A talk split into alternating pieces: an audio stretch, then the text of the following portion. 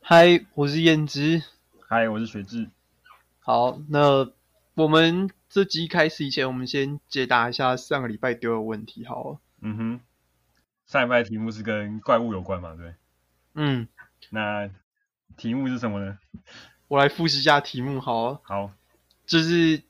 怪物绑架你的爸妈，嗯哼，然后他跟你说，你只能讲是非题，嗯，然后这个是非题不能自相矛盾，嗯，然后，假如你讲了这个是非题，哦，不是是非题哦，就是是它是一个论一个 sentiment，陈述句。对，一个句子。你只能回答一个陈述句。嗯假如这个陈述句是对的话，那我就放你妈走；嗯假如这个陈述句是错的话，那我就放你爸走。嗯哼，可是问题是你希望两个人都走，那这样的话你要怎么做呢？对，这样的话你要怎么做？那这边我们这边公布解答哦，就是就是你，我们先从一下你要怎么思考这个问题，就是这这个问题，你这个句子本身一一定要包含说有这个怪物的的动作嘛，在里面嘛。就是嗯这样，这样这样才有机会，就是说两个人都可以被放走。所以你就是要想办法让怪物产生一个自己的逻辑的矛盾。嗯所以你可以从先想说，如果他今天放爸爸走的话是，就讲错的讲错的话，爸爸会走。所以，所以他就要想说，爸爸爸应该要被放走。对，对，爸爸应该要被放走的话，那如果这句话是错的的话，爸爸还是会被放走。可是这句话是，就是这句话是错的话，爸爸就会放走，所以这句话一定是对的，因为他不可能，不可能是错的。嗯，那这样那就很简单的突破这个怪物的心防。换一个方向，呃，我们换我的方式来解释的话，就是说，假如爸爸被放走的话，嗯哼，那怪兽就等于是说，不是你就等于是说真话，啊所以妈妈也一定要走。对，可是爸爸没有被放走的话，等于是我说假话，所以怪兽必须要放爸爸走。对，可是怪兽自己又不喜欢自相矛盾嘛，所以他他他自己不能允许这种状况发生。嗯，对。那那这个这个故这个问题呢，是源自于那个有一个很有很有名的逻辑学家，叫做 Raymond Smullin 吗？Smullin Small 眼， Smullin，嗯，那他原本原始的问题是说，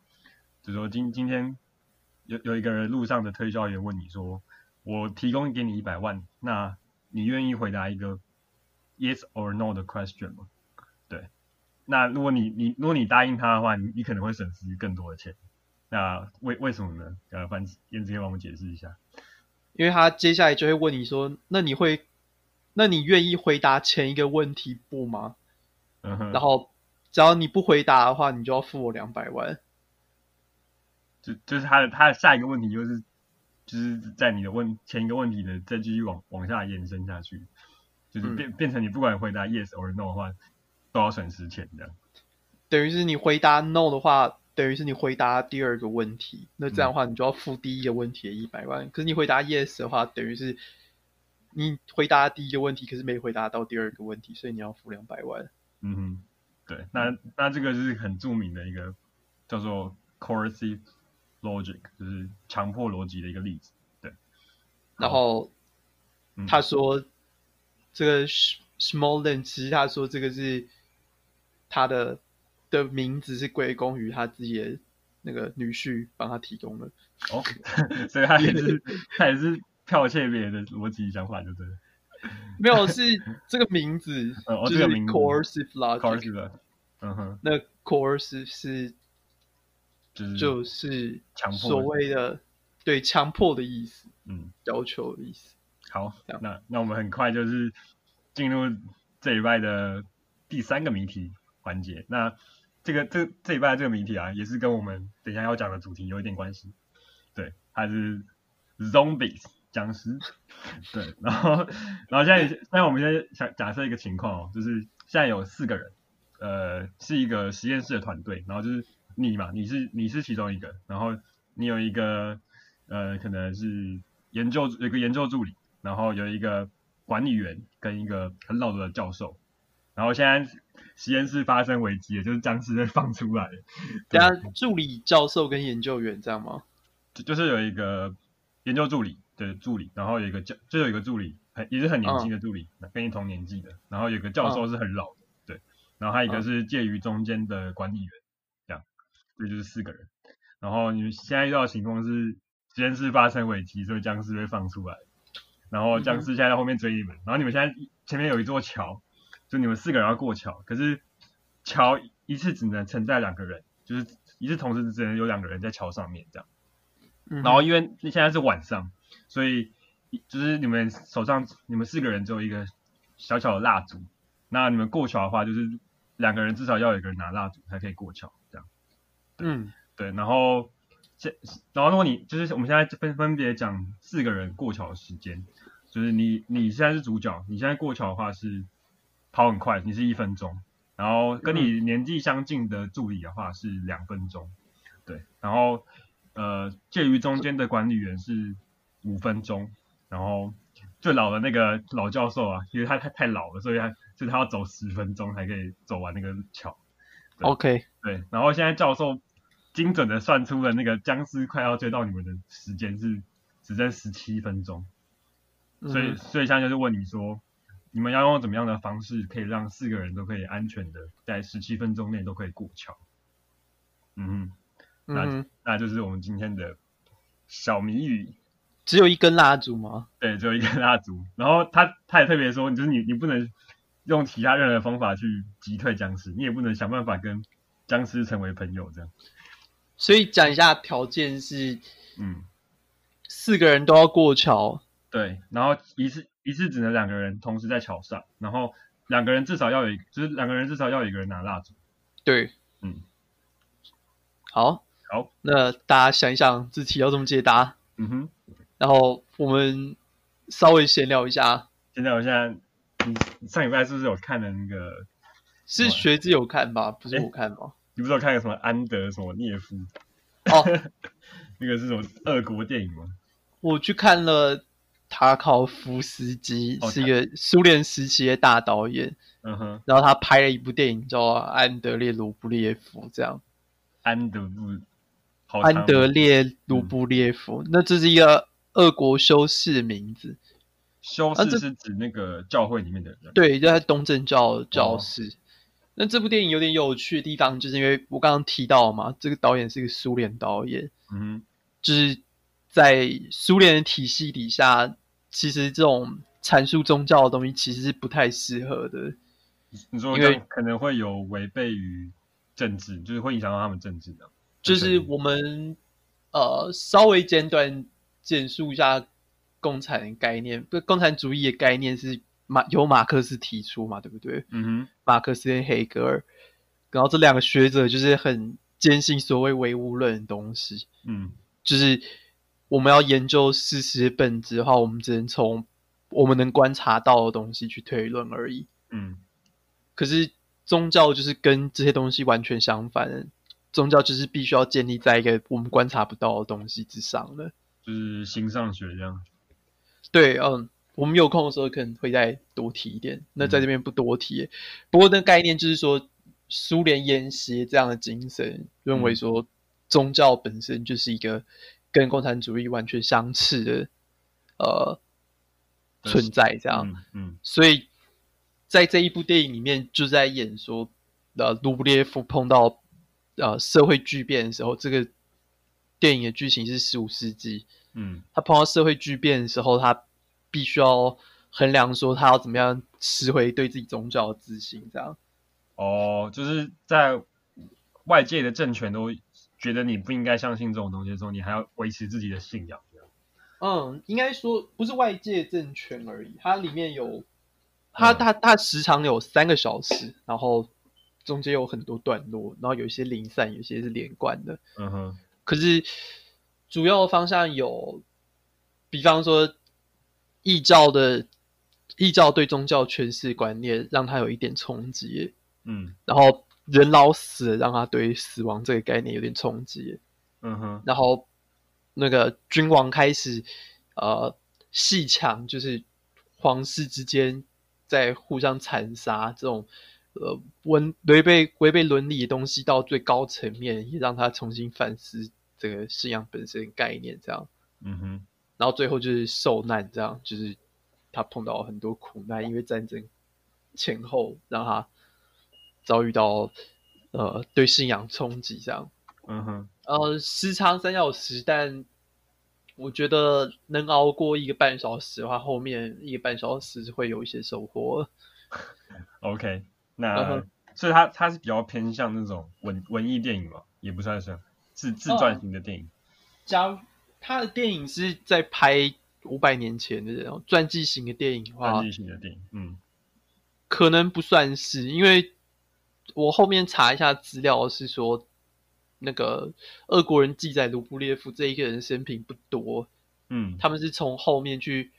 因为卢布卢布列夫是有名的那个壁画家，这样就是他负责画那个教堂里面的关于圣经诠释壁画这样。嗯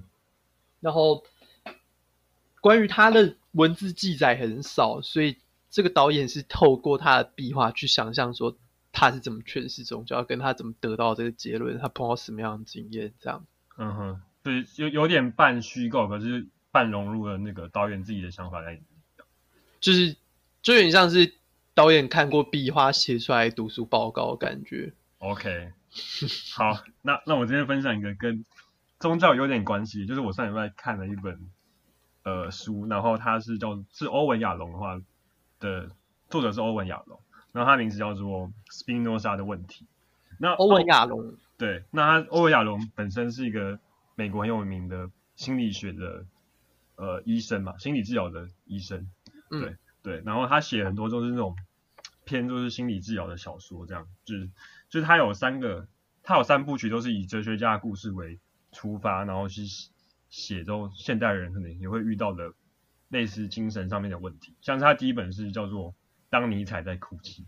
然后第二本是《叔本华的眼泪》。嗯，那那这本《斯宾诺莎的问题》是他的第三第三本，应该也是他最后一本小说，因为他已经八九十岁了，这样。而且三部曲通常都是那嗯个西方的公式里面的最后一部，这样。对，那这本小说，我觉得我觉得很有趣，就是跟刚刚你提到的是，你刚刚提到的是那个人是想要信教嘛，对不对？就是就他是对，就是他的传统价值观受到冲击，这样。对，那那那史史宾诺莎是什么时候的？斯宾诺莎也是是十七世纪的的哲学家。那我我觉得他比较有趣的是，跟你刚刚讲的刚好相反，就是他是生生在那个很大家都很相信基督教啊、犹太教的那个时代，然后他是唯一一个站出来反对说我们不不应该要相信这些，就是相信这些迷信的东西，就是他是一个很理理性的理性主义者啊。嗯对，然后这本书为什么会叫做斯宾诺莎的问题呢？就是说，在二十世纪的时候，纳粹有一个也是很有名的纳粹很有名的思想家，然后他叫做罗森堡。对对，那那那罗森堡他大家都知道纳粹很讨厌犹太人嘛，对。对，嗯那这边就发生一个故事，是说在纳粹那个时候战争的时候啊，就是他们有到荷兰去掠夺那个斯宾诺莎的博物馆，然后把嗯里里面所有书都藏书都拿走。可是，在战争结束之后啊，这些书都完好无缺。对，所以作者就在那边问了一个问题，就是说，那为什么这个纳粹的的罗最森堡，对纳粹的罗森堡这个最高的思想家，他竟然会对一个犹太人的，就是斯宾诺莎自己也是犹太人啊，所以他想说，他怎么会对一个犹太人的著作这么样的沉迷？对，那书里面有提到罗森堡的想法吗？呃，有，他就是他就是提到罗森堡，就是认为，就是有点很那时候很存在的种族主义者吧，就是认为说某某些人种就是比较低劣的，比较低下，嗯对，应该应该有点类似社会达尔文主义吧，就是就是觉、嗯觉觉得弱肉强食，然后觉得不就我聊了解是说，嗯，纳粹思想很很仰赖优生学跟那个颅骨学嘛，嗯就是从演化论来看，就是从它现在现在是已经不存在科学叫颅骨学，就是从人的头壳长相可以判断人的优劣，嗯哼，然后可以用这种，就是他们用这种很很很粗糙的科学证据来指出说，犹太人颅骨长得异于常人，所以他们是智商比较低下的人，这样，对，不，然后再不用优、嗯优生学来反驳说，用他们的血缘来混杂其他人的话，对人类文明的发展是有危险的。嗯哼，不不过我想我们可以找一题再聊聊这个那那个时候那个时代犹太人到底做哪些事会引起这么那么多人的那个非议吧？就是说嗯他他故事里面有提到说犹太人在那个时候曾经有就是那时候他们一战过后结束嘛，因为德国很、德国很穷，所以犹太人可能还是掌握那个放贷放的很凶，嗯对这样放吗贷，然后掌握很大的社会资源，可是却不愿意嗯提供给其他的人，这样。就是他、嗯他说有个人，就是他说里面有一个犹太人啊，就是开了一间美术馆，可是他聘的人都都只聘犹太人，就是类似现在的，也不算种族歧视嘛，就是这个保护主义的概念，这样，然后可能嗯就受到其他人的不满。对，好，可是犹太人就是一个很特殊的存在啊，就是应该在读史宾诺莎的书里面，应该也会提到类似概念，就是他们是一个族人跟宗教很紧绑在一起的地方，他们是上帝的选民啊，就是只有他们是有被上帝选到的人而已。嗯哼，对，可是就是一个双面刃啦，就是一是说这样会让他们的族群非常团结，但是相反就是他们很容易被排外啊。嗯，嗯嗯，好，那我们就是准备进入嗯这礼拜的主题。好，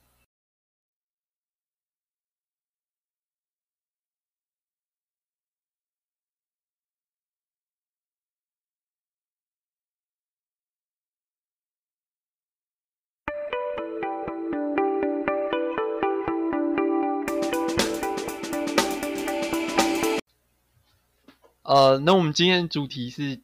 延续上次的恐怖片的主题，接下去嗯那这不是因为说，嗯，我们觉得那个血腥的历史还要再继续讲下去，只是我们觉得说有别的类型，毕竟恐怖片是一个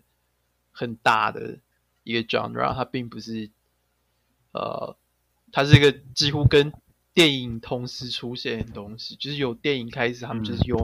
恐惧来、来想办法引起观众注意的。对像、就诶你知道嗯第一部电影是什么，你知道吗？那第一个恐怖电影吗？没有，没有就是第一部影片。第一部电影吗？嗯，嗯是一个火车，是一个然后火火车驶进站这样。火车驶进站，对，然后就是嗯，在当时观众就是看到火车驶进站的画面，都被吓逃出戏院，因为他们觉得火车真的要撞出来了。哦，就是他们不了解那个科技情况底 下，他们就是看到一台黑白火车开过来，他们被吓跑出去这样。所以就是某种程度来讲，那是算是第一部恐怖片，嗯太太太写实了这样，对，有有点太写实。嗯那那这次的话，我们想要讨论一下僵尸的类型片，嗯哼，就是僵尸的类型片本身又有很多不同面向，那我们想要讨论一下，这样嗯，那僵尸片的起源是来自于哪里？应该嗯呃，僵尸片的话，并不是大家想的说像那个黄金年代那种科学怪人，或是木乃伊，或是嗯吸血鬼那个时间出现的，它反而是在更后面才出现的。更后面才有这这个概念的，对，就是所谓第一部僵尸片是一九六八年的《活死人之夜》是第一部。嗯哼，那相较于其他电影的话，是十九段是二十世纪出头的电影比起来，他们相差快半个世纪这样。嗯那首先先讲一下说僵尸的呃起源好了，就是这个僵尸的这个概念在一般民俗里面的认知是什么？对啊，一般民俗的认知会是，因为它这个名字是 zombie 嘛，那 zombie 这个字其实不是英文，就是光是 Z 开头这个字，你就应该要发现说它不是一般英文的拼音。你说因为一般英文的拼音很少是 E 开头的字，应该说对，应该说一般英国的文化，英国或是他接触到附近的文化里面，很少用 Z 开头的单字这样。嗯你去翻字典的话，Z 跟 Q 是最少单、最少开头、最少那个条目的。最少条目的，嗯对，呃，zombie 的话是来自海地的文化，嗯然后在海底里面的传说，就是因为海地是个被法国殖民的地方嘛，然后海地是位于巴拿马海峡那边，海地是位于加勒比海那边，对，加勒比海，嗯巴拿马海峡的话就是在巴拿马里面，嗯，好，OK，嗯，加勒比海上的海地有很多那个从非洲被运过来的黑奴，黑因奴为，对，因为因为法国仰赖在加勒比海上种的热带作物，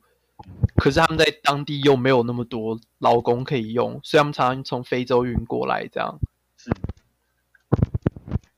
喂，你的麦克风还好吗？哎、我麦克风特别小声，我发现你在敲麦克风。真的哦、我我觉得我的那个耳机怪怪的，啊，这把这把它剪掉， OK 吗？现在现在可以吗？你再想想看，喂喂喂喂，现在可以吗？讲多一点， 我觉得我觉得你的那个特别大，因为我贴讲，哦，好，好，我再把这个剪掉，我这边会有点爆炸大吗？还是还好下面看起来蛮大的，可是我不确定是我太小还是你也太大。 ？OK，刚讲哪里？ 海地，你说海地运非奴过，呃，运非洲的那个非奴过来嘛？对。然后因为在非洲当地就有很多关于巫术的传说，可是他们运到加勒比海以后，又跟当地的美洲的居民综合起来一种新的信仰，就是巫毒信仰。嗯，然后这种巫毒信仰其实是散布在法国的，法国在北美各个殖民地，所以就是除了加勒比海上，就是牙买加跟这个海地也有啊。嗯其实在美国那个路易斯安那州，就是纽奥良那边也有类似巫毒的状况，嗯，两者有点不一样，可是其实有些习俗是有点类似的，你可以看得出来脉络是一致这样。嗯哼，呃，在海地的传说里面的话是有，因为他们在当奴役的时候，他们最痛苦就是工作本身，所以对他们而言，死亡在某种程度上来讲是一种解脱。哦哟，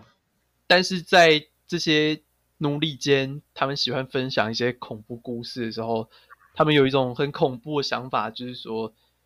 那个。要还有巫毒，的，对巫毒的医生就是那种邪恶的法师，会跟奴隶主合作，然后让死人复活变僵尸，继续帮主人工作，这样。这也太悲惨了吧？那就是对海地人来说的话，这样的习俗是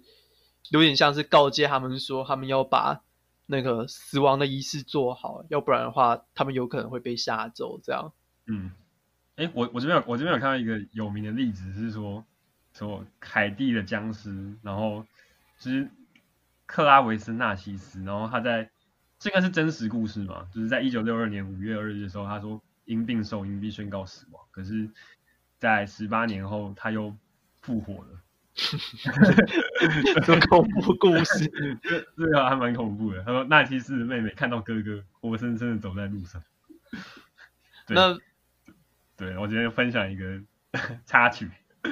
这个状况的话，其实好像之前伊波拉病毒也有人在传说，有些人会呃被被误判死亡，其实没有，然后会醒来这样。哦，就是假死状态这样。对，那这是比较呃病理学角度来解释为什么会有僵尸传说。对，然后好前面那个故事是比较社会学方向这样。嗯哼。那我们回到那个电影本身，就是《活死人之夜》是以这个海地巫毒为依据，然后做出来的电影嘛？对，那《活死人之夜》首先讲一下说，他的拍片的导演是一个呃比较新兴的呃导演，所以他在好莱坞里面并不是很受欢迎。他是乔治·罗密欧，嗯，那他想要拍在在那个时候是比较新兴的导演，这样对，在那时候就是非主流导演，嗯哼所以他能拍的方式就是只能走独立的走向这样。 ，OK，可是问题就是，恐怖片在那一个时候，就是六零年代末期。像我们上一集讲的时候是在这个之后一点点，嗯，所以其实，在他那个时候，恐怖片还没有真的起来，就是大家有点把它当做是一个，小在众的电影这样，小众的风格，就是黄金时时期已经过去三十年，比起来那个科学怪人嗯，之类的电影，他们观众已经对恐怖片没有什么兴趣了。嗯但这个时候他就是决定要拍出来，呃，一个他对呃资本主义的批判。哼，资本主义批判，自从从从他他用这个张张是怎么来演出这个批判的？那在这个剧情里面，就是呃，死人突然都神秘地复活了以后，这些人都在晚上，就一群陌生人都在晚上决定躲到呃一个大型商场里面，然后把嗯哼门都堵起来，然后防止僵尸进来，这样。嗯哼，那整部片其他的剧情就是僵尸要想办法涌进来，然后他们要想办法阻挡僵尸进来。嗯那在这个剧情的中间里面有特别解释到说，这些僵尸似乎不是因为有人在百货公司里面他们才会想要过来，反而是他们有点类似无意识形态的方式就，就开始决定要飘到百货公司，好像说他们就是因为生前常去百货公司，所以他们死后也都会直觉要去百货公司这样。他他们是要去百货公司逛街买衣服吗？还是去去他们是那边的工作就是人这些员嗯僵尸是顾客，顾客？可是因为他们生前的时候就已经是无意识的在这边逛街，所以导致他们死后的时候也是一样无意识的在这边逛街。这样，嗯哼，那导演在这边，我觉得蛮明显是要去抨击说，呃，这些人都被资本主义环绕的氛围底下影响到，说他们好像非要去购物不可，因为购物就是他们现在工作的目的。嗯哼然，后甚至是说他连没有那个购物的需求的时候，他都必须要去购物，因为他就只是呃生活的一环而已，我们不能少掉这一块。这样，嗯，哎，我这边有看到一个评论是说，他他觉得那个那些僵尸是代表了资本家，所以所以是那些僵尸，他们他们控制了这些那些市民嘛，怎么就是怎么说呢？就是说那些僵尸可能会吃人嘛，就是有点类似说，嗯就是类似像资本主义会把别人把人吃掉这样。呃，我觉得另外一种也是可以说，他们就是呃无比的欲望，就是消费主义哦驱使顾客完全没办法停止欲望，他就是无意识必须要消费，就像僵尸是无意识必须要吃人脑袋这种感觉。嗯哼，可是除了这些地方是我们在谈它的呃呃意识形态以外，这一部电影也带进了很多日后僵尸片的标准格式，这样，嗯，什么样的格式呢？那就是比方说打到僵尸的头，僵尸才会死掉啊，就它或的者是基本设定就对了。对基本设定，或是咬到会传染啊，嗯哼，或者是那个呃呃生还者都会想办法用枪去守护自己啊，嗯，然后呃黑人受害者会死掉啊， 对啊。可是嗯，在这个剧情里面，真的有黑人生还者就就受难这样，就是我们是是是是， OK。那那这部片之后，就是有有带有短暂的带起了这个僵尸拍僵尸片的风潮，嗯，应该说就是反而是大量带起大，量因为它没有对，因为它不像是其他大公司，它没有真的律师来帮他们决定这个著作权的东西，嗯，所以在这部电影里面提到僵尸的时候，他忘了去申请了，所以这个东东西变成是所有小导演看到这部电影以后觉得可以模仿了以后，他们就认真去模仿了。嗯哼，然后某种程度来讲，反而就是因为他可以自由模仿，只要大家有新的想法，都可以把他们对僵尸片的想法放进去，所以这个变成是一个独立电影的入门嗯场，这样独立恐怖片的入门场，这样。嗯哼。那我们接着讲一下说他的其中几种不同形式的僵尸片好。好，那最有名的就是那个嘛，大家应该知道最有名的就是电视剧嗯，呃《阴尸路》，银石屋到底有到底有几季啊？ 好像现在应该是九还是十吧，九听还说是快要演完了。好，我自己的话是只有看前三季而已，我没办法继续看下去。那嗯，呃，不不一定是剧情问题啊，我觉得有时候也只是我没耐心看下去而已。所以所以他就是在你看过的三季里面，他讲述的主题是类似的吗？嗯，他讲述主题有点不一样。嗯，那在他的剧情里面的话，就是在强调说，主角刚起来以后，他就是找到一批生还者，然后在在这状况底下的话，他跟活死或活死人之夜是有点类似，就是一群生还者要想办法一起互助来躲过僵尸大潮这样。嗯哼，可是《阴尸路》不一样的地方是，到后面的时候，这些生还者碰到的问题，少有是僵尸本身的问题，比较多是僵尸是生还者的社群跟其他社群互相的冲冲突，这样嗯哼，怎怎么怎么说？就是有没有具体的例子？就是有资源分配问题啊，然后嗯有抢夺地盘的问题啊，然后有那个报血仇的问题啊，嗯然后有呃不一样的势力对呃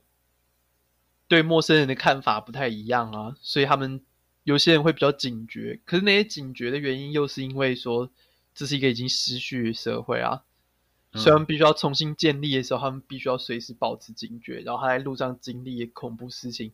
让他对本来对人互相信任的东西都改观，这样。嗯哼，然后也有一部分是因为像僵尸这种大灾难的时候，所有人都必须要武装自己，或者所有人都要去，不管是对僵尸或对人施行暴力的时候，他本来就已经很难再跟人重新适应人这样。嗯哼。那那我有点好奇，就是说假假假设你现在是在这个影视物的的里面的话，你你你你觉得你会是比较偏向哪一种类型的处理这种僵尸的手法，或者说其他这种你说抢夺地盘啊，然后资源分配问题的时候，你会想要怎么样去解决？呃在那个剧情里面，也有人甚至是不跟其他群体，就是独居的。独居，可是可对，是那独居的状况就是放很多陷阱啊，然后对所有人都很提心吊胆啊，甚至看到人就杀啊、就是反正不是你不是你死就是我活这样，对，嗯，可是呢，好一点问题的话，就是活那么苦的话，那为什么还要活着呢？那在剧情里面，就是有给他们，就是他们都会想办法，每个角色都会想办法给自己一些到最后都会看似突然的理由。可是简单来说，大家到最后都是发现说，身边的人就是他们自己活着的理由，这样。就是身边人就是哦，就是保保为了保护身边的人，他们宁愿自己死亡也要去保护身边的人，这样。可是问题就是，嗯他们对身边的人的态度是什么，或者是他们为了要保护身边的人，然后对其他人的态度又是什么？这是《零十五》里面一直不停的重复循环的问题。这样，感觉很很很常会遇到那种道德两难的时候嘛。对，嗯就是问你说，那在《英斯路》里面给你的假设就是说，那假如国家给你管的话，嗯你能够管的比你现在骂的人还要好吗？就是你等于是一个社群的领袖，就有点类似国家的概念。嗯那你现在拥有完全的行政权跟司法权，你可以操纵人生死，然后你可以处理资源分配问题，你会怎么做呢？嗯可是提到这个金丝鹿的这种类型的话，我觉得另外一个值得提的例子是，呃，末日 Z 战哦，嗯，末日地战是汤姆布莱德啊布莱德布莱德比彼特主演的，嗯，汤姆克鲁斯，我我汤我我姆克每鲁斯演的话应该也蛮酷。我每次把这两个人搞混。他在那里面，据我了解是他有嗯、那个要求自己的经纪人说，他一定要拍一个僵尸片。然后他听说这个《末日地战》要拍的时候，他他还特地出资帮他拍完，这样。我真的哦、因为实在太花钱。嗯《末末日地战》是原著的电影吗？还是它是小说改编？它是它是小说改编小的说电改编影，所以布莱德比特有看过小说，所以他决定一定要拍电影这样。嗯哼。那《末日地战》大概是在演什么？哦，《末日之一战》就是演呃，从北韩在小说的剧情里面是中国，可是电影里面不能拍中国，所以他们就说北韩有，因为因为北韩没办法赞助他们这样。对对对，对因为北韩没有票房，所以他们不用担心骂北韩这样。哦，可是我我觉得可以顺道一提一下，说那个、呃，二零一五吧，是有说雷神索尔有重拍那个《赤色黎明》，嗯《赤色黎明》是八零的电视剧，是演那个中国伞兵去侵略美国这样，然后美国青少年想办法打赢他们这样，嗯哼。然后重拍版就变呃北韩伞兵跳 伞攻击美国，北北韩现在是被就是大家拿做当做反派就对了。呃，可以这样说啊，那个刺杀金正恩也是这样啊，要不然的话为什么不去刺杀习近平呢？可是可是近几年，我我不确定近几年就是美国反中的的的态度起来之后，会不会电影也也也也开始受到影响，还是比较难的，因为中国那边的市场还是很大，嗯，应该是不会，应该是不会。嗯中国市场是海外第一大的票房市场。嗯就是民意这种东西还是有点没办法打过消费本身。哼嗯，好，我们回到主题。好，可是我觉得，好啊，回到主题，我们来想办法顺顺接过去。嗯，那美国人之所以那么着迷僵尸片，有一个说法是说，僵尸片里面就是在演那个社会秩序的崩坏这样。嗯哼然后对美国来讲，美国人就是一直对这种自己求生的概念很着迷，然后不仰赖政府的这个想法，嗯一直都是在他们国家精神为本，因为毕竟他们国家独立的原因，就是因为他们不想要仰赖大政府英国干涉这样，嗯所以他们个人自由是他们很重视的东西。嗯是所以英斯路有的时候会是一直在反问你说，这个自由带给你的也是很大的负担，这样。嗯那我们回到末日 Z 战，嗯那末日 Z 战的部分的话，就是比较少在道德抉择上面有铺陈，反而是比较多在生存的方法本身有特别描述，这样。他他他们是他们是怎样？他们主主角是科学家吗？还是嗯，主角是个病理学家，嗯，然后他的小孩有气喘症，然后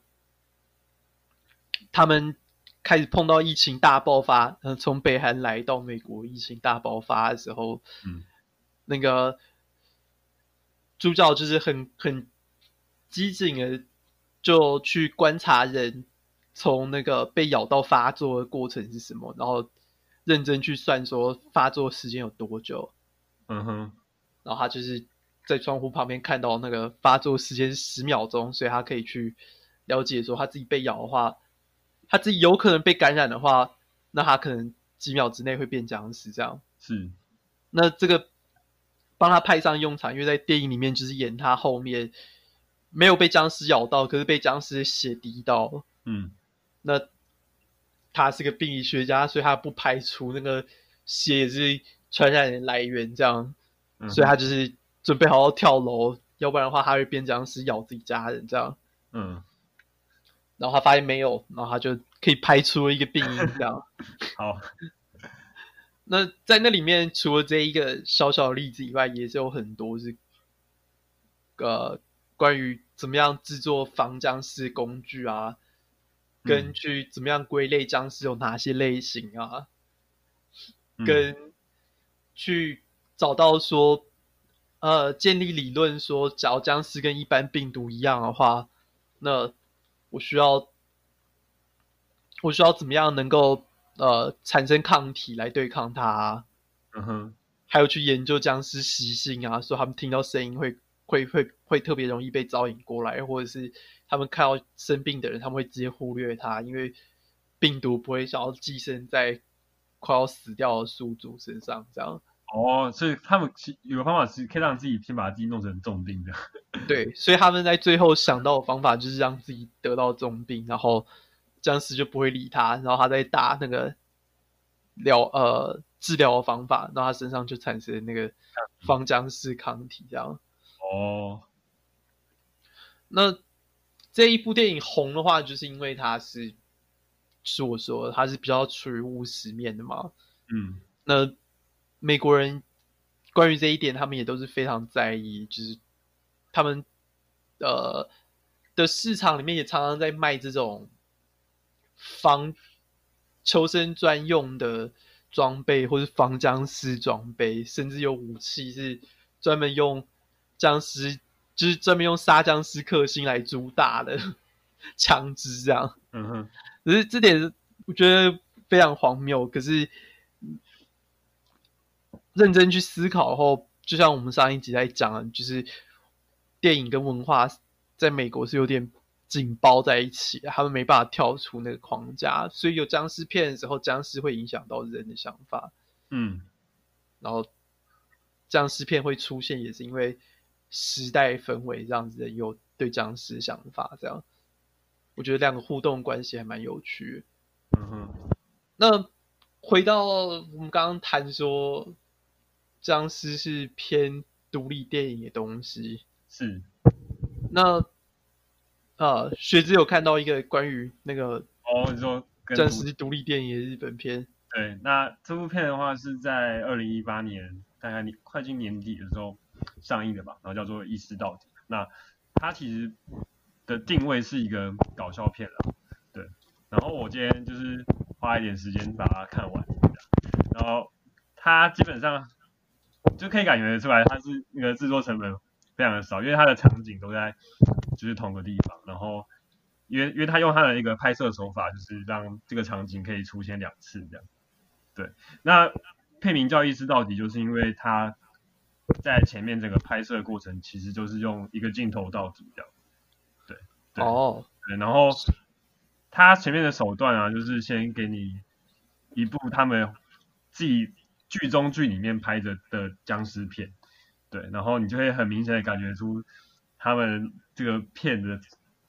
的人的人员啊，就是演技的一些不自然感啊，就是会有一些，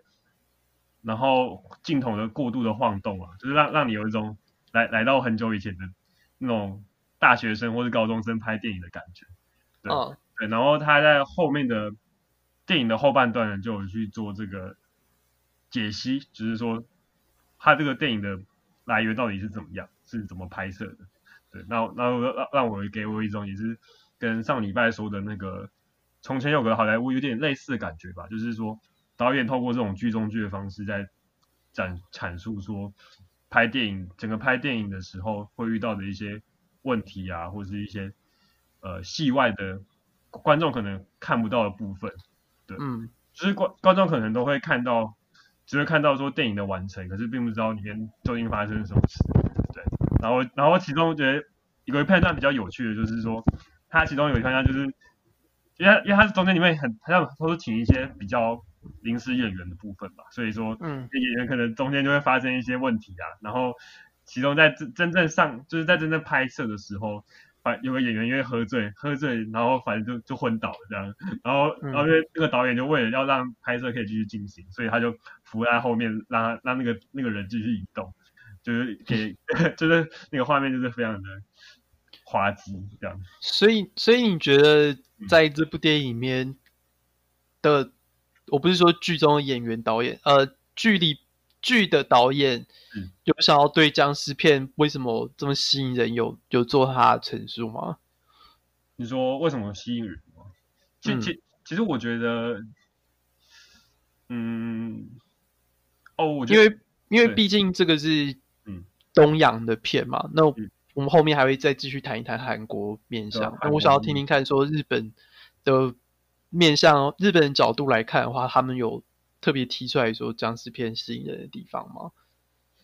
比方说过分血腥啊，或者是哦我刚刚讲对社会批判啊，他他在这部片里面主要的范围还没有到，就是我们刚刚说的那种可能人际的的那种险恶啊，或者是社会批判比较少。那嗯它的重点，我觉得我觉得比较偏向就是说，有点在有点在关心说每个人，比如说独独立制片的小人物啊，或是一些我们平常看到的，不管是各行各业，就是嗯大家都只会习惯看到他就是光鲜的外表，可是实际的内在的发生的事，我们可能并不是这么清楚。然后在我我觉得僵尸僵尸片的部分，它主要比较有趣的是它喷了很多血浆吧，然后就是、嗯哦，然后它中间后面有很多段就是说可能因为有僵尸嘛，所以可是他他没有用枪，他是拿斧头，就是他砍斧头，然后砍头，然后不是会喷血嘛，然后不是头会掉嘛，然后他就是有用那个后续，就是你用后置的拍摄手法去看说，就是他们实际在拍摄是怎么让那些假人头啊、假人假血解带嗯是怎么、是怎么怎么把它就是弄弄洒出来，这样哦，那是我发现日本好像几乎是一个类型吧，就是用嗯各种媒介来诉说说这个媒介制作过程是什么这样，对尤其是呃漫画或动画层面吧，哦，啊就对是还还蛮常用这种后后也是后设后设的手法来看说这个行业在做什么，这样暴漫王嘛，对爆漫网就在讲一个漫画家的故事嘛。嗯，对，然后麒麟王就是讲就是下棋的嘛，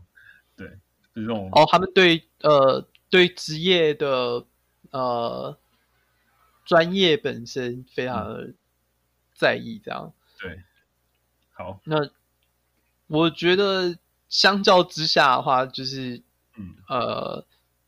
我觉得看韩国电影还蛮有趣的地方，就是他们从来都没有避讳掉他们要出现的内容是什么，他们都是显而易见，用最直白的方式告诉你。你说他们的主题吗？嗯，对。那是，我觉得这有点像是韩国片，就是最近韩国片商业大片其实都做得很好。然后这个之前我觉得我稍微思考过为什么，然后我发现说是他们都知道说在什么情节底下要加重那个感情戏嘛，嗯哼，然后在这个状况底下的时候，呃，假如你只是要进去看电影，不希望从中间得到多余的回馈的时候，嗯，你就是会得到那种最直接的感受，就是音乐 Q 下去，然后人物特写在哭的镜头，它全部都给你放大到最大，这样。我懂，我懂，就是就是用最最狗血的场景，然后最最煽情的音乐，去让你对对对对对马。上进入那个角色的的情绪，这样。然后恐怖的画面就是给它拉长到十分钟，这样就是多到让你或是动作片剧嘛，也都是给你个二十分钟不换镜头，让你 看到让你看到最最享受的程度，再给你移开来这样。所以所以好好莱坞的制片比较不会使用这样的手法，应该说好莱坞，好莱坞就像文化大部分所有东西一样，是周期性哈、就是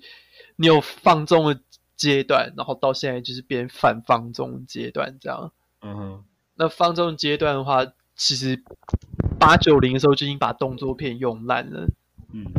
那两千年的时候，就是尝试新的方法，就是说，我们等于是用比较真实的，可能拟真的方式来阐述这种动作片啊、警察片之类的。嗯，然后到现到二零一零开始的话，那就变成是又在这个真实上面再加更多进去，就是变成说我不是只有动作而已，我又多了呃角色设定啊、戏剧张力啊之类的。所以原来那种最放纵的动作片，它都一定要至少塞塞进去一些比以前那种警察搭档啊，然后或者是呃正义凛然的主角啊，都还要再塞进去一些不一样的元素，这样。嗯哼。那那那我们回到就是今天讲要讲的韩国的僵尸片好了， 韩国的僵尸片，就是我想要特别提的，就是呃《失速列车》跟《师战朝鲜》。《师战朝鲜》现在已经被改名，但以前是叫《李斯朝鲜》，然后现在被改为《师战朝鲜》这样。啊啊，为什么突然改名？哦，就是李斯朝鲜以前的名字是取一个谐音，嗯，然后这个谐音是取自以前的呃韩国的一个朝代叫做李氏朝鲜，嗯哼，然后韩国人了解到这个中国翻译是一个有点在侮辱韩国人的文化气氛以后，就要求他们下架这样，所以他们就是马上改成市占朝鲜这样。嗯哼，但对于这点，其实我也蛮同意韩国人做法。啊老实说，如果你对你自己文化感到骄傲的话，你也不会想要那个外国人帮你取一个很烂的绰号，这样可以理解。所以他那那部片李就是李氏超见是真的真的是在讲那个时代吗？还是他只是刚好谐音而已？他只是刚好谐音而已，他并不是历史。因为因为我印象中，因为我没有看这部片，可是我印象中它也是一个穿越时空的的电影是吗？它不是穿越时空，它它它就是设定在古代这样。哦，是设定在古代，对，那它在这个电影里面给你的特色就是说，它是一个宫廷剧嗯混合僵尸片的剧情这样。嗯，就是有点像我们刚刚说的，就是在这个年代的僵尸片都已经开始融合了各种的风格，对啊，所以他就是把那个平常我们可能会看的，以前会看的那种大长今的那种呃宫廷剧，把它融合僵尸片这样。对，就是宫廷互斗的剧情。可是我加一个新的元素， 这就是僵尸。但是可我有点好奇的是，因为像像是《冰与火之歌》里面也有僵尸嘛，可是嗯，它里面的僵尸就是应该就只是纯纯粹是僵尸，就是一个一个危险的存在。那在呃，《这个、哦冰与火之歌》的话，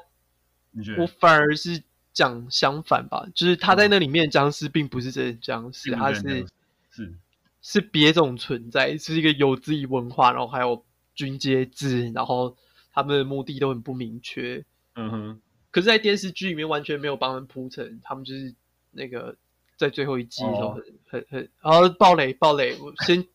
大家那个剧透的话先走开一下下。好 在最后一季的时候，就是死得很莫名其妙，然后完全没有交代他们的那个整个文化背景是什么这样。这大家有点好奇，是那那这个 僵尸在这个这部片里面到底是扮演一个什么样的角色？在《师战朝鲜》吗？对，还是在《冰与火之歌在》在《师战朝朝鲜》？那《师战朝鲜》剧情里面，就是在铺设说有一个太医被那个宫廷里面的坏大臣嗯受雇，说要去找药，想办法延长这个死在病床不在病床上面病危的国王这样。哦，就是有点像我们古老常常提到的那种长生不老的议题啊，对，那之所以要让他延长寿命，他不是要长生不老，他只是要延长他他寿命。寿命。好，他要为他延长他寿命，是因为这个坏大臣的女儿正怀了国王的一个小孩。是然后虽然说国王有一个太子，可是这个奸臣想要趁着国王现在已经病危、神志不清的时候，偷偷逼他那个认小儿子为王，这样。可是这个小儿子还没出世，所以他必须要等到这个小儿子出世，然后国王同意以后，那才有办法这样做。嗯哼，所以他们要刻意延长小孩张不是国王的寿命，所以他们就嗯请太医找药，然后太医翻古书找到一个恐怖的药草，抹给国王吃以后，国王就变僵尸，他就必须要每天吃人肉这样。哎、等下国王变僵尸之后，他他还有意识吗？ 他没有意思啊，他就是变成只能吃人肉。那那那那国王还还还可以指派给那个小儿子吗？可是就是他在就是这个状况底下的话，这个呃坏大臣就是说国王现在垂帘听政，然后他现在都跟他那个太后转达说他的政策这样。嗯哼，所以就是伪造文书的话，也是透过他们家里自己在做，所以他们根本就不需要那个就有点虚位元首的感觉。对虚位元首的感觉。然后可是问题是在这个国王每天吃人，然后他们把尸体偷偷处理掉的状况底下是没事的。可是问题是有一次有一个医师助理不小心被咬到了，嗯，然后这个疫情就传到外面去，这样。啊，所以所以哦，所以那个时候就只有国王一个人是僵尸，然后就对他就一直吃吃人。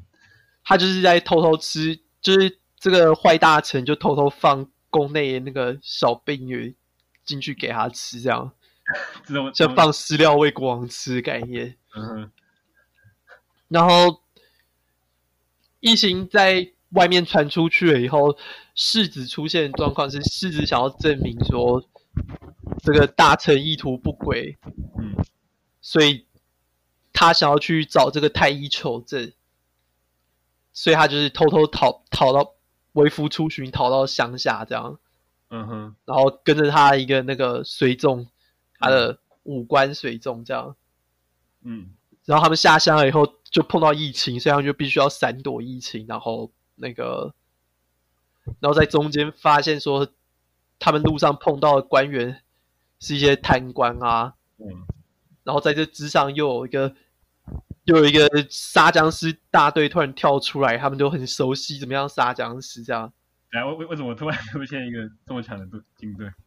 就是这些杀僵尸大队的出现又是另外一个阴谋，这样。就是因为然后就是阴谋世子要发现说，原来这些人就是早就预谋了一大堆东西，然后他不知道能够相信谁。这样嗯哼哦，那对在啊这剧情里面，就是很明显在呃映射那个朴槿惠跟他的亲密的那个关系，这样就是 就是大财团或者是她的闺蜜，有点像是直接掌权的感觉，然后。这有点阻碍了一般的那个传统的制度。那在南韩的状况，传统制度目前就是选举制度这样。嗯哼，所以就是他一直有点像是影射那个民意代表的概念，嗯，然后有点被民意代表的那个政策有点被这些贪官污吏还有大财团勾结，嗯弄得整个民不聊生啊，然后。僵尸疫情扩散的时候，他们都急着要想办法保护自己利益，而不是民众利益。这样，嗯哼，所以所以最后太子把是怎么样把那个僵尸都给给给处理给掉吗？到目前为止都还没处理掉，他演两集。他演两季，对，好，那另外一部电影的话，就是我们刚刚提到嘛，或呃《失速列车》， 《失速列车》对，也是在前几年，应该四年前蛮蛮蛮流行的，然后今年好像有出第二季，对，有出续集。对，我们想提第一集，嗯部分是第一集比较符合我们主题，部分是我们没有人看过第二集。我我今天有稍微看一下第二集的那个简要，我好像反正反正反正剧情就是跟第一集差蛮多，所以我们今天就先这样这样不讨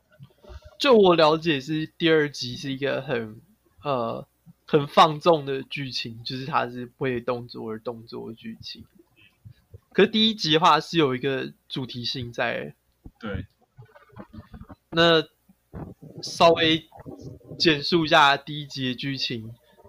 就是第一集不就是有有一个那个就是卖卖基金的那个爸爸，然后他对他要因为他他平常都不怎么照顾他女儿，然后他他好像还买了两个重复的游戏机给他女儿。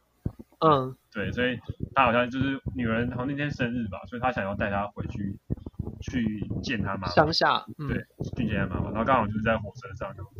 发生了这个 尸变的的这个问题。尸变对。那发生尸变了以后，大家就是一直在想办法在车上生存的时候，又出现了一些呃反衬韩国社会的剧情，这样。像是哪些？像是他们急着要把看起来像是坏人的人，就是看起来比较低阶的劳工的人，马上推去送死，这样，第一件或者是嗯，对，或者是老人，他们就不想要理他们，放生他们这样。哎，你们要讲一下，就是这部片，就是他他他他其实有有有不同的人设嘛，就是他有好几个主角，就是主要就是一个大就是一个胖大胖，然后跟他的怀孕的太太，然后还有一对的是那个棒球的，算是情侣嘛，还是不是情侣？我有点忘记了。嗯，情侣对，然后还有一个是流浪汉嘛，嗯，那那你觉得那这这些角色在这部电影，它只是单纯为了服侍剧情吗？还是还是它有它的定位？那他们就是嗯明显呈现就是比较韩国里面比较被漠视的社群啊，哦，就是的用棒球棍的是那个嘛，比较低阶，就是就是蓝领阶级嘛，他是透过他的那个体力来来付出他的工作这样。嗯哼，那即便就是在这个状况底下，他是付出最多，他也是被牺牲的对象啊。对，然后流浪汉的状况的话，就是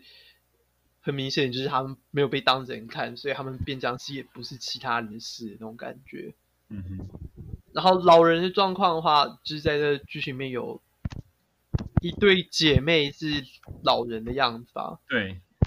然后他们也是也是被罔顾的对象，所以让让其中一个人很生气，就让僵尸进来把大家都杀死，这样所以所以他这边是暗示说老老人的报报复吗？还是报仇？那在这边剧情就是有点嗯类似寄生上流要给的讯息吧，就是能够欺压这些弱势族群，只能欺压到一个程度啊，碰到危机的时候，他们也会想办法反扑你这样。嗯哼，了因解。为你平常的时间就陈平时期你就对他那么坏，那现在嗯到危机时期的时候，你还想要继续维持一样的秩序是不可能的，嗯因为每一个人都还是有呃他们最基本的尊严存在这样。嗯可是那那这两部电影，不，这这两个题材我们合在一起，就可以看得出来韩国最近的氛围一直都是这种阶级斗争的氛围，应该说是嗯阶级意识的的主题啊，就是他们的剧情都很希望能够放进去说，嗯那底层跟上层的人的关系，跟他们现在正在趋向恶劣的状况这样。嗯哼。那那那哦某那种方面来，嗯某种方面来讲，我觉得就是蛮符合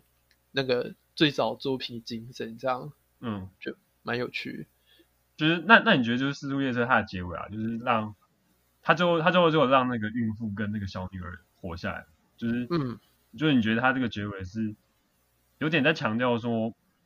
女女权女权的意识吗？还是说还是说他他有别的意涵，是说就是怎样怎样的这样的怎样的结果可以让我可以带来就是韩国人一些就是一些新的希望？对啊，那就是关于小孩的话，是，跟孕妇明显就是代表新生的概念啊。嗯可是他牺牲的这个概念，呃，有一点点，我觉得有点点未散。可是它里面传达的讯息大概就是说，你们必须，就是身为现在中生中生代这一辈，必须要牺牲掉自己多一点东西，嗯，才有办法让下一代有更好的未来。这样，哦那，你牺牲多一点东西，说嗯就是危机来的时候，你要帮忙处理这样。嗯可是我觉得好像反而有点忽略掉你一开始前面提到阶级问题的东西，就是其他中生代的人也有底层的人，嗯，可是你给出来的答案不是说帮助他们逃出僵尸，反而是他们跟你们一样都会被危机的时候被处理掉，然后你们要做的事情就是只有保护下一代而已。那嗯听起来是一个极度悲观的讯息，就我而言。嗯哼，嗯哼，那我觉得我们好像感觉把大部分的僵尸类型都讲的差不多，但是我觉得有个可以提的小类型是僵尸跨类型片吗？对，跨类僵尸有跨过爱情片吗？有，还有跨过喜剧。嗯那跨喜剧我先讲一下好了，好然后那个爱情呢，你先去 Google 叫什么片名，忘记叫什么片名。这个概念好，我看一下。那喜剧的类型的话，那就是呃，活活人生吃，那个生是左边跟右边都是生人的生，那个毕竟是台湾翻译翻的有点烂，我觉得啦。嗯哼，那我们用讲的时候完全没办法区分两者。那活人生吃是呃是 Edgar Wright 早期的作品，Edgar Wright 是现在有点当红的英国喜剧片导演，这样。嗯哼，那他在这一部电影里面提出来很有趣的东西，就是说，现代人的工作氛围就是已经让人做事做到漫无目的耶，就是事实上跟僵尸是没有两样啊。那那我讲很有趣，就是因为你可以听得出来，这跟霍斯人之夜几乎是完全反衬的。嗯可在这个里面，他反而是用喜剧的方式去对待，就是说漫无目的。可是他们在那个剧情里面，硬生生掰一个他们要逃出去的理由，就是他跟他女朋友要先想办法逃出去，然后他们在一起到酒吧里面喝酒，然后他们到酒吧里面避难的这个概念，嗯，跟他们日常生活是一模一样的，就是他们本来每天就在酒吧里面待，然后他们碰到这样的事大灾变的时候，他们第一个直觉就是我们继续躲到酒吧里面这样，嗯，然后就是就是说，就是就算就算你没有变僵尸，你现在的思考跟僵尸根本也没两样啊。嗯然后在剧情的最后，就是呃，主角群里面有人变僵尸，可是这个僵尸跟主角还是继续一起呃漫无目的的生活。可是漫无目的的生活以外，是他们活得比较快乐一点。就嗯是哼即便说他们生活看起来无聊不行，可是至少他们碰过大灾变以后，他们对生命感到比较有目的。哼，这样嗯，好，那那我我这边就是在讲另外一种类型，就是刚刚说的跟爱情片有关的僵尸哦，就是、嗯就燕之，你有看过说《僵尸哪有那么帅》这部片吗？有印象没？有印象？有印象没记得标题名字？嗯，那这部片大概就是它是怎么结合就是僵尸跟爱情的元素？呃，他有点像在用爱情片里面嗯最老梗的剧情，就是那个罗密欧与朱丽叶的这种铺设，是，就是呃，僵尸并不是你想象那么坏，它只是你没有看过的角度而已，这个嗯概念这样嗯子。哼然后， 然后最后就是两方有各种不谅解，然后到最后是透过两个人的爱情来化解这些不谅解，这样。嗯，然后这个回到一个最老梗的主题这样。对一个老梗到不行的主题，这样。这这有点类似那个《暮光之城》，然后跟那个跟吸血鬼恋爱那那种跨、嗯跨种族的的恋爱那在这部分的话，可以说它是它是跟《暮光之城》平行的，是跟他平行。所以可以说它是一个 parody 哦，就是嗯就是嘲讽片嘛。嘲讽片，可是它 parody 的性质并没有那么强烈，这样。了解。然后另外一个，再再稍微提及一下另外一个喜剧僵尸片是《失乐园》，失乐园，嗯就是 Zombie Land。然后在《失乐园》里面，就是主角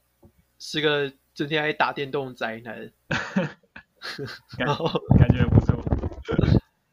然后他碰到他他碰到好不容易有一次，他的邻居嗯，是个辣妹，终于决定来主动敲他门，他就很兴奋，不知道怎么办，他就去应门。嗯，然后就他邻居会找他敲门，是因为他邻居被僵尸咬到，他现在不知道是为什么，因为这个时候是僵尸灾变还没开始的时候，然后然后主角就以为他有晚上有什么好事要发生，这样，嗯，结果那个他的邻居就变僵尸，然后他就被迫把他邻居杀掉，这样。然后后面剧情就在演说他变成一个很难相信人的人，这样。嗯，然后他们在路，然后他在呃生存的路上碰到一个很会杀僵尸的人，然后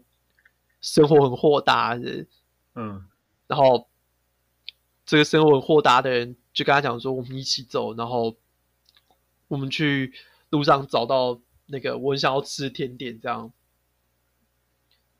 然后他们就是为了要找他的甜点，他们就是一直到处冒险，然后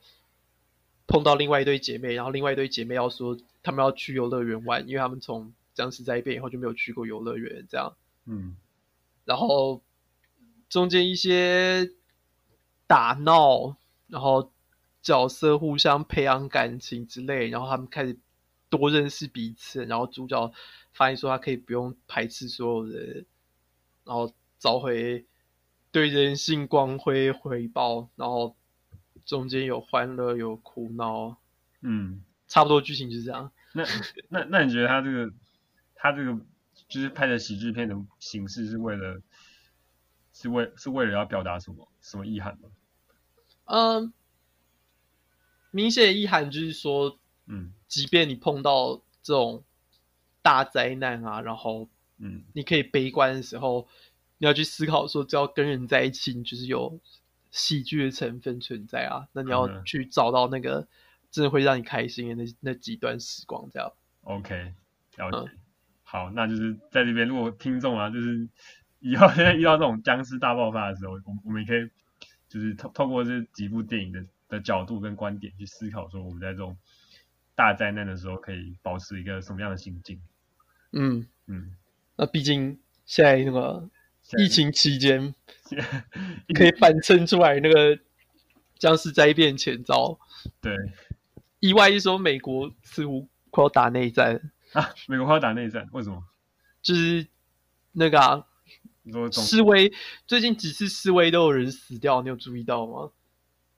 就是说关政府嘛？那他他们他们不是没有，他们是人民他们兵是抗议的民众在对杀，这对才让人觉得担心。就是法外的嗯法外制裁，对法外制裁越来越常见，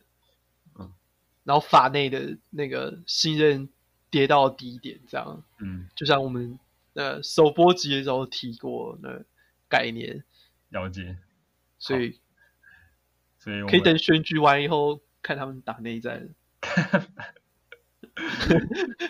讲的不太好，不过我我我希望一切都会有好转的，好吗？哦，好好，我们可以这样想，或者是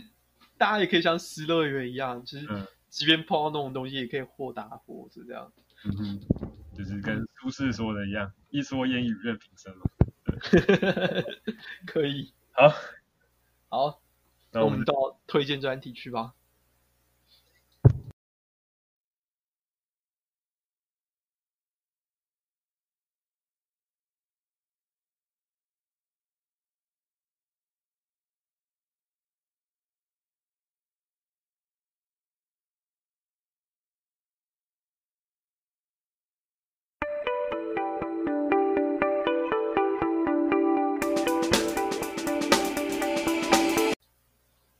那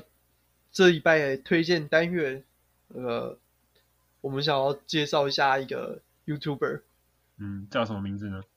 呃，叫 Ryan Hollinger，R Y A N， A N 然后 Hollinger，H O L I N G E R，然后可以说这一次我们这些恐怖特辑都是有深受他启发，这样吧，就是嗯他做恐怖片介绍已经做了好几年了，然后我也是早早就在 follow 他这样。哦，他专门做恐怖片，对他早期的时候，最早的几支影片是做一他对一些游戏阐述，可是那些游戏阐述都还是偏向他，都还是类似他现在影片的解析这样。嗯哼，就都是偏向呃分析心理啊，然后分析那个电影的主题啊，这样。嗯然后他的影片特色就是，因为他自己常常在提醒观众说，他自己也是一个有那个有心理疾病的人，就是他有那个忧郁倾向还是对忧郁倾向。然后他喜欢看恐怖片，是因为恐怖片里面常常都在提及人对一些事情的恐惧，然后他来探索那个恐惧的本质，同时他也对他病理有帮助。这样，嗯哼所以他喜欢研究这些主题的部分，也是因为他想要了解说这些导演怎么样把这种无形的恐惧具象化，这样。嗯然后，嗯，最近看他影片就会看到一些呃小时候看过的恐怖片，然后他在解释以后让我觉得非常有趣。这样，像是什么样的恐怖片？嗯，最近他提到那个《致命 ID》，你有印象吗？致命 ID The I- Identity 吗？对，《Identity》。嗯，有有点不知道，有点忘记它剧情。嗯，就是很像那种传统推理小说的架构，就是所有人都被困在一个地方，然后有一个杀手，他们要猜是谁这样。哦，然后在那个剧情里面是嗯大雨包覆了一个汽车旅馆，嗯然后主角不记得他怎么到这里，可是他就是躲进汽车旅馆里面，是，然后他是一个退休警察，然后嗯里面的人都是各种背景这样，就是哦，他他妓是女啊，它是有点类似那个多重人格嘛，就二十四个比例啊。哇，那这个就就会剧透，是不是？对，就直接剧透了。好，那不过没问题不过也没什么关系啊。剧透的话，那就直接大概大概讲述一下，就是它，反正毕竟二十年的电影，我们直接讲它主题也无妨。就是嗯哼它的剧情里面，就是有一个很荒谬的假设，可是我觉得蛮有趣啊。就是对精神病的阐述虽然是有点荒谬，可是题材本身还蛮有趣。就是这个这个分裂人格，是然后在这个电影里面是有一个心理医生想要帮助这个连续杀人犯，因为这连续杀人犯虽然有分裂人格，但是他只有一个人格是真的有杀人倾向这样。嗯哼然后心理医生想要做的事情是透过一个心理医生确定是好的人格嗯来调查谁是凶手这样。哦，调查哪个人格是凶手这样。对对对，然后哦，一个一个人格死掉的 状况底下，他们就一直在删掉不同人格这样。嗯哼，还蛮有趣的。还蛮有趣，可是只要了解说这个只是虚构故事，它是为了架构来建立心理，不要怀疑说那个真实多重人格是这样进行的。那那这个这个这个 YouTuber 他本身是什么样的的的背景？就是他是什么样的职业会去做这种电影的分析？他没有特别解过解释过，可是他就是一个呃口音有点重的英国人，他是偏北方的英国人。重点就是他还是就是可能可能听他要要稍微认真听一下才会比较听得懂这样，所以大家也知道需要有点那个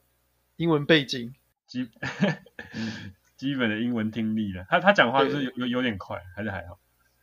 他会念得很慢，他念得慢。部分也是因为就是因为他的听众也不一定都是爱尔兰人。嗯哼，那我觉得不错。我觉得那你对我觉得不有错。什么别的要推荐的东西呢？嗯，不然不然我讲到这个，我也推荐一个前几天看到的喜剧演员，在台湾上礼拜好像有一个就是瓜吉的 roast 秀，就 roast 是在喜剧中是就是通常用来吐槽某一个人的嗯，我们中文会翻译嗯吐槽大会。吐槽大会，对，呃，就我所知是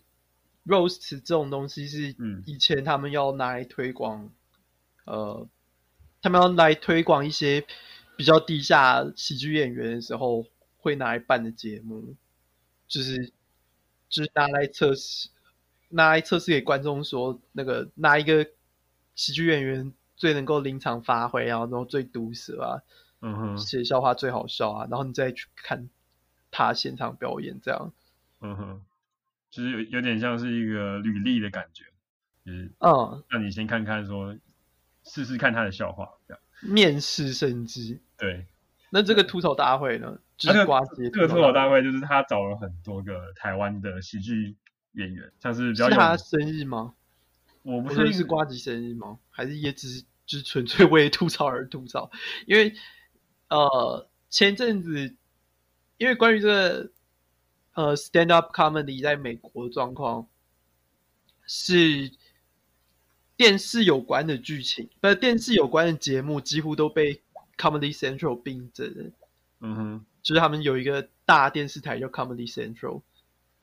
然后几乎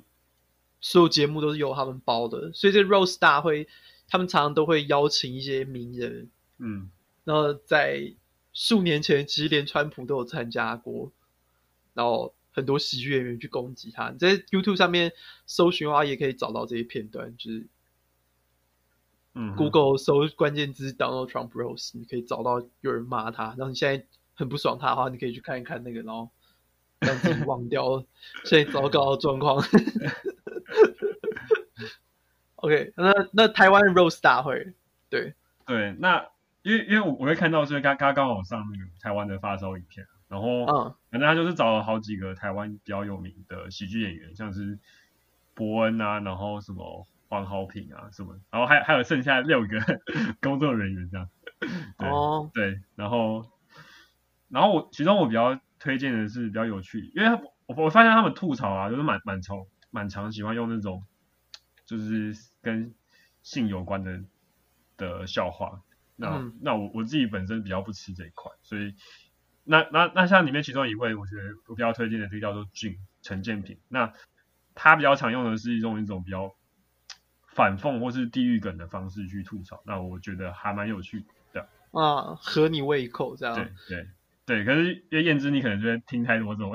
类似地域梗的吐槽，所以就嗯，因为因为就是就像我刚刚讲到 Comedy Central 的东西以外，是说 Netflix 上面也有很多 stand up special，那这些东西看过以后，你对笑话格式都有点了解以后，嗯你就是几乎从它铺陈故事中间，你大概都可以猜到后面笑话要讲什么了。是所以就是会有点索然无味啊。可是可是这种东西就是就是第一次跟第一次听还是会觉得哦还蛮新奇的，可是你对啊，就是之后你就就开始疲劳，我就那我觉得好像任何事情好像都是这样的，就是对，跟跟跟吃饭喝酒一样嗯对啊，对你对就是吃到后面以后，你都变得很呃很很解构的方式，你把卤肉饭那个肉跟汁分开评价，还有饭你分开评价， 对，有没有卤蛋要另外算那个评分这样。嗯，但是笑话对我来讲，就是已经到了这种程度，我就是已经把它拆解到，呃，我可能只剩下这种最荒谬的笑话，对我来讲最对味，嗯哼，就是最莫名其妙，然后最没办法理解的东西，反而对我来讲是最好的。 ，OK，嗯，所以威尔威尔法洛，我也推威尔法洛，任何威尔法洛有关的东西我都推。好，那我们 OK 这一拜的推荐环节就到这边，那就好大家拜拜。拜拜。